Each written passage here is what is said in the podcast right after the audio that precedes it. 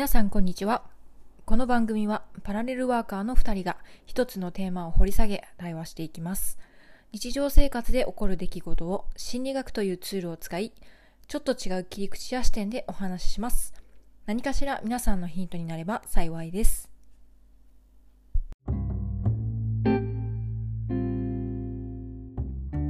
これ一個昨日なんかツイッターで見たんですけど、あの、内閣府が、これ普通に内閣府のホームページから、2050年までに人が身体の空間、時間の制約から解放された社会を実現しますって書いてあって、あ、えー、っと、誰もが多様な社会活動に参画できるサイバネティックアバター基盤っていうのが書いてありまして、うん、要はアバターの世界と、うんえっ、ー、と、マトリックスの世界になるっていう、あ、しますみたいな。ああ、なるほどね。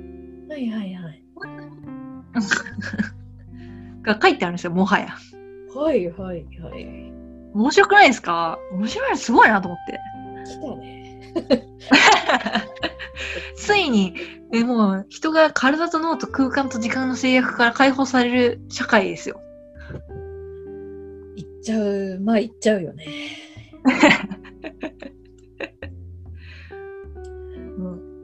でもさそうなった先そこが今着地のように見えてるけどさ近未来の着地のように見えてるけどさはい。それを実現した人間はどうなっちゃうのかなとも同時に思うわけ。あの、うん、まあ体いらなくなるじゃん。まあそうなんですよ。だからいらないんですよ体。そう。なんかね現実問題は認知する上ではいるんだろうけど、まあ、いらないじゃんっていうなってくると、まあ究極生きてる意味があるのかないのかっていうね。そうなんですよね。そこまたどり着いてしまった時にあのある種目指してた世界の着地ではあるんだけどそこが崩壊の始まりでもありみたいななんか面白いねと思う その先の世界観を。どうなんでもこれ結構に、まあ、2050年とか言って30年後じゃないですか。うん、なんとなくどうなのかなんか早この AI の感じから言うと早まりそうな気もするよなっては思っているんですけど、うん、人間たちがその倫理を受け止めるのかはちょっとわからない。どうだろうね。だからもしかするとその映画の世界観とかでそれこそ「マトリックス」の世界観とかで描いてたみたいな全ての世界がそうなるかっていうとおそらく全ての世界はならないんじゃないかなっていうやっぱりリアルが好きっていうさこの感覚をどこかに残すんだろうなとは思うけど、うん、うん、だから融合された世界がどうなっていくのかねまた全然今描かれてないような近未来が訪れるのかもしれないっていうのもちょっと思う。うん面白いですね。このなんかこの政府のビジョンとしては書いてあって、なんかこう、急進的なイノベーションで少子高齢化時代を切り開く。誰もが夢を追求できる社会の実現。100歳まで健康不安なくえー、人生を楽しめる社会の実現って書いてあります。面白いこと言ってんね。なん なんなんだろうね。あのみんな100歳を目指そうとするけどさ、面白くない ?100 歳って何っていうさ。だって、あれじゃないですか、マトリックスの世界って別に体いらないから、その要はデータだけあればいいじゃないですか。そう。うん、100歳とかいらない、別に関係ないんだよなっていう。と思うよ。あの、すごい矛盾してんなと思った今そういえば。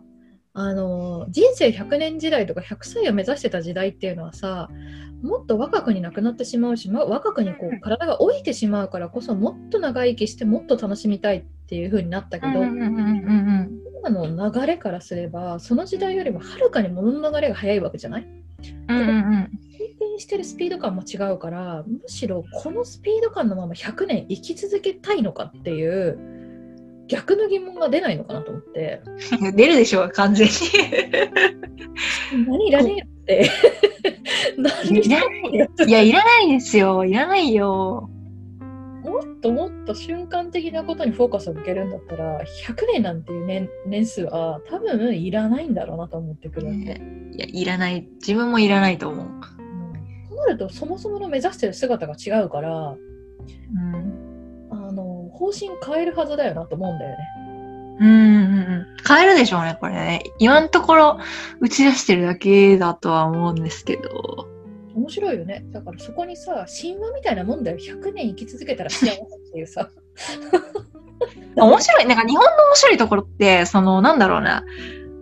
その、戦前とか戦後のものをそのまま引き継ぎながら今の新しさも入れちゃうみたいな。なんか、書き換えろって思うんですよ。アップデートしないのみたいな。何十年積み重ねてるんだ、それをっていうね。アップデートしろよっていう。本当ですよ。そうだから100年とか出てきちゃうんだと思うんですよね。アップデートしたら別に体いらないのになんで100年なのっていう話だし。そう、100年の不満を持ち始めるはずだろうなと思う。なんか そのによって、その設計だからこそ無理が生じてることもたくさんあるわけじゃない？はいはいはいはい。生涯必要なお金もそうだしさ。100年ってしなきゃ別にみんなね、そこまでいらないじゃん。とかさ、リアルな。いらない。全然いらない。となると、高齢者を養わなきゃいけないっていう構造自体がなくなるから、はいはい。もっと社会の構造が変わるでしょとかさ。うんうんうんうんうん。言えないよね。あのもっと短くてもいいっていうのを目指すとかってさ。国が出せないよなとは思う。なんかわかんない。国がサザエさん、サザエさん的な感じですよね。うん。あの、あの、あの、あの感じをなんか、基盤みたいな。えー、本当面白いなと思うよ。そろそろ、いや、アップデート。アップデートはした方がいいと思うね。した方がいいけど。ね。周りから、もう周り全然違うけど、みたいな。でもさ、最新のさ、情報をさ、国としてさ、ドドンと打ち出せるのかっていうと、それはまた難しいんでしょうねと思う。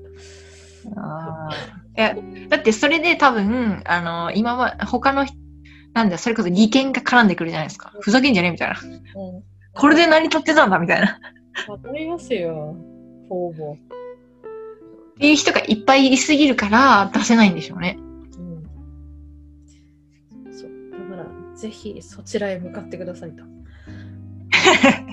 いついつぞそれを維持できなくなる瞬間が訪れるけどまあまあまあまあ、向かってくださいと。そうですよね。あアバターとか言ってんだったら、ほんとそっちに向かわないとですよね。どっかのタイミングで国がギブアップをする瞬間は、あの、言い方悪いけど、北斎園で待つっていうね。だろっていう。やっぱそうだよなっていう。でもなんか批判とかではなくって、あやっぱそうだよね、そこ行くよねみたいな。いやいや、じゃあそうだよねって分かりますよね。うん。まあ、きっとそれが。なんか言言えない、なんかそう、言えないから、こうやって、なんか、小出し小出しにしてるみたいな。ね、なんか、そう、もしかしたらあるのかもね。大々的にはやっぱこれ言えないよねっていうさ、うん、絡みがあった上でやってんのかもね。うん、ですね。こんなに明確に書いてあるのに言わないっていう。100歳元気なのに生きるっていうね、そういう目標にされてる。うん、いや、そうなんです。そうですね。いや、面白い。面白いですよ、これ。ちょっと、はるさんも読んでみたら、絵絵もちゃんと書いてあるから。はい。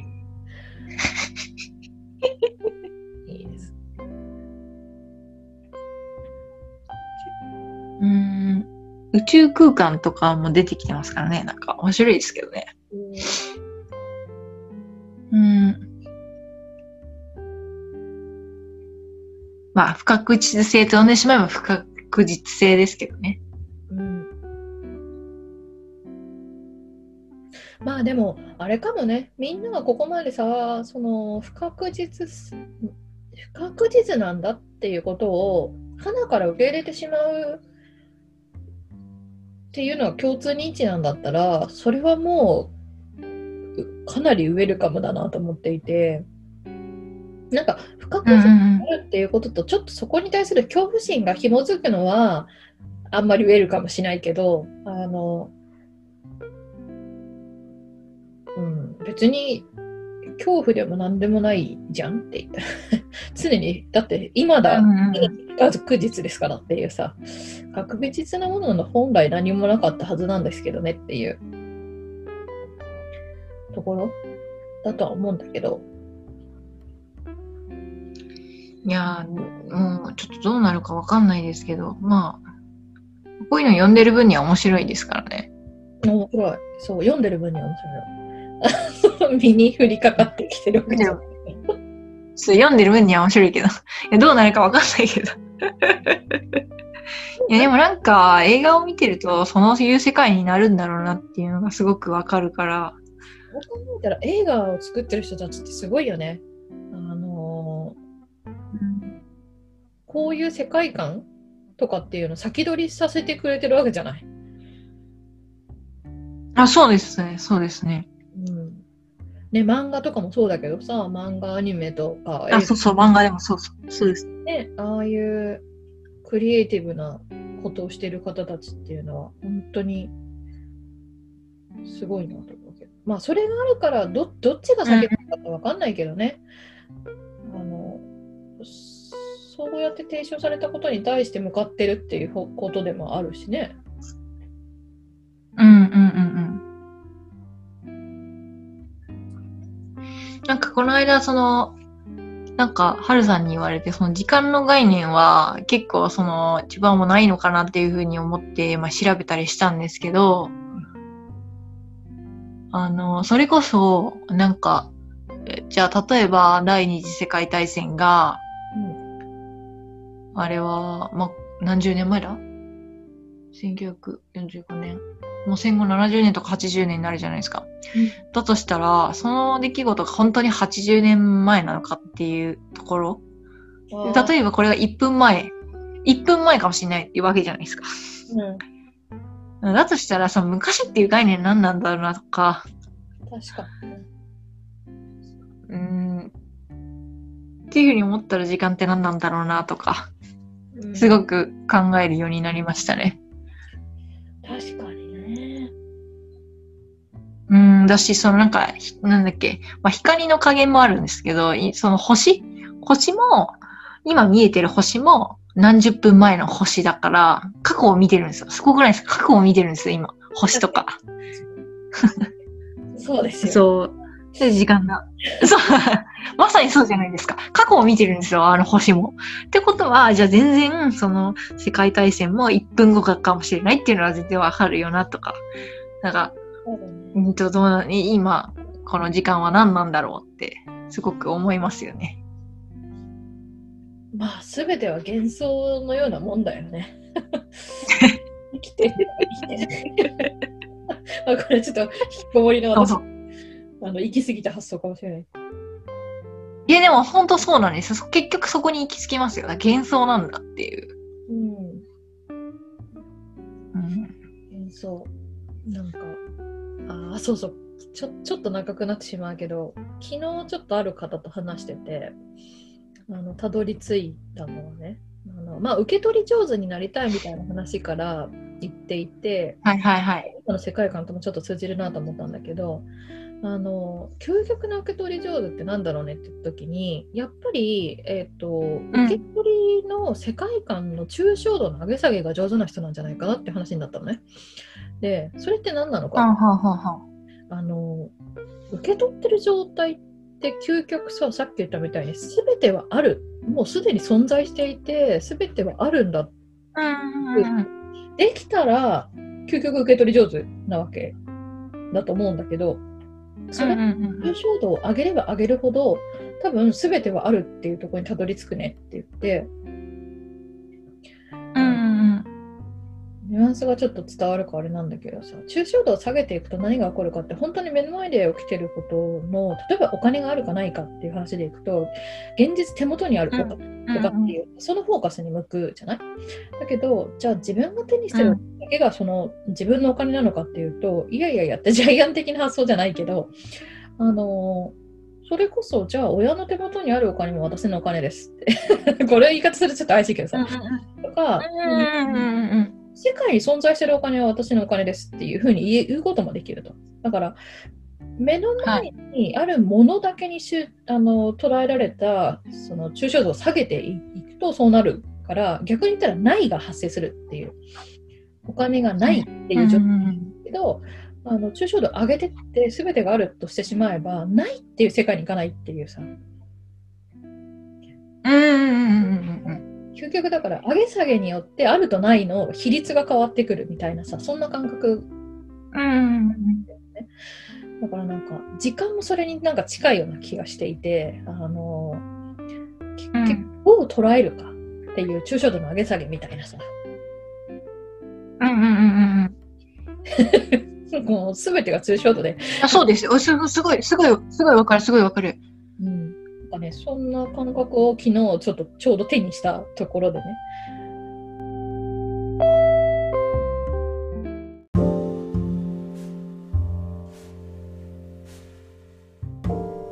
今回の配信はここまでです。それでは次回の配信まで。バイバイ。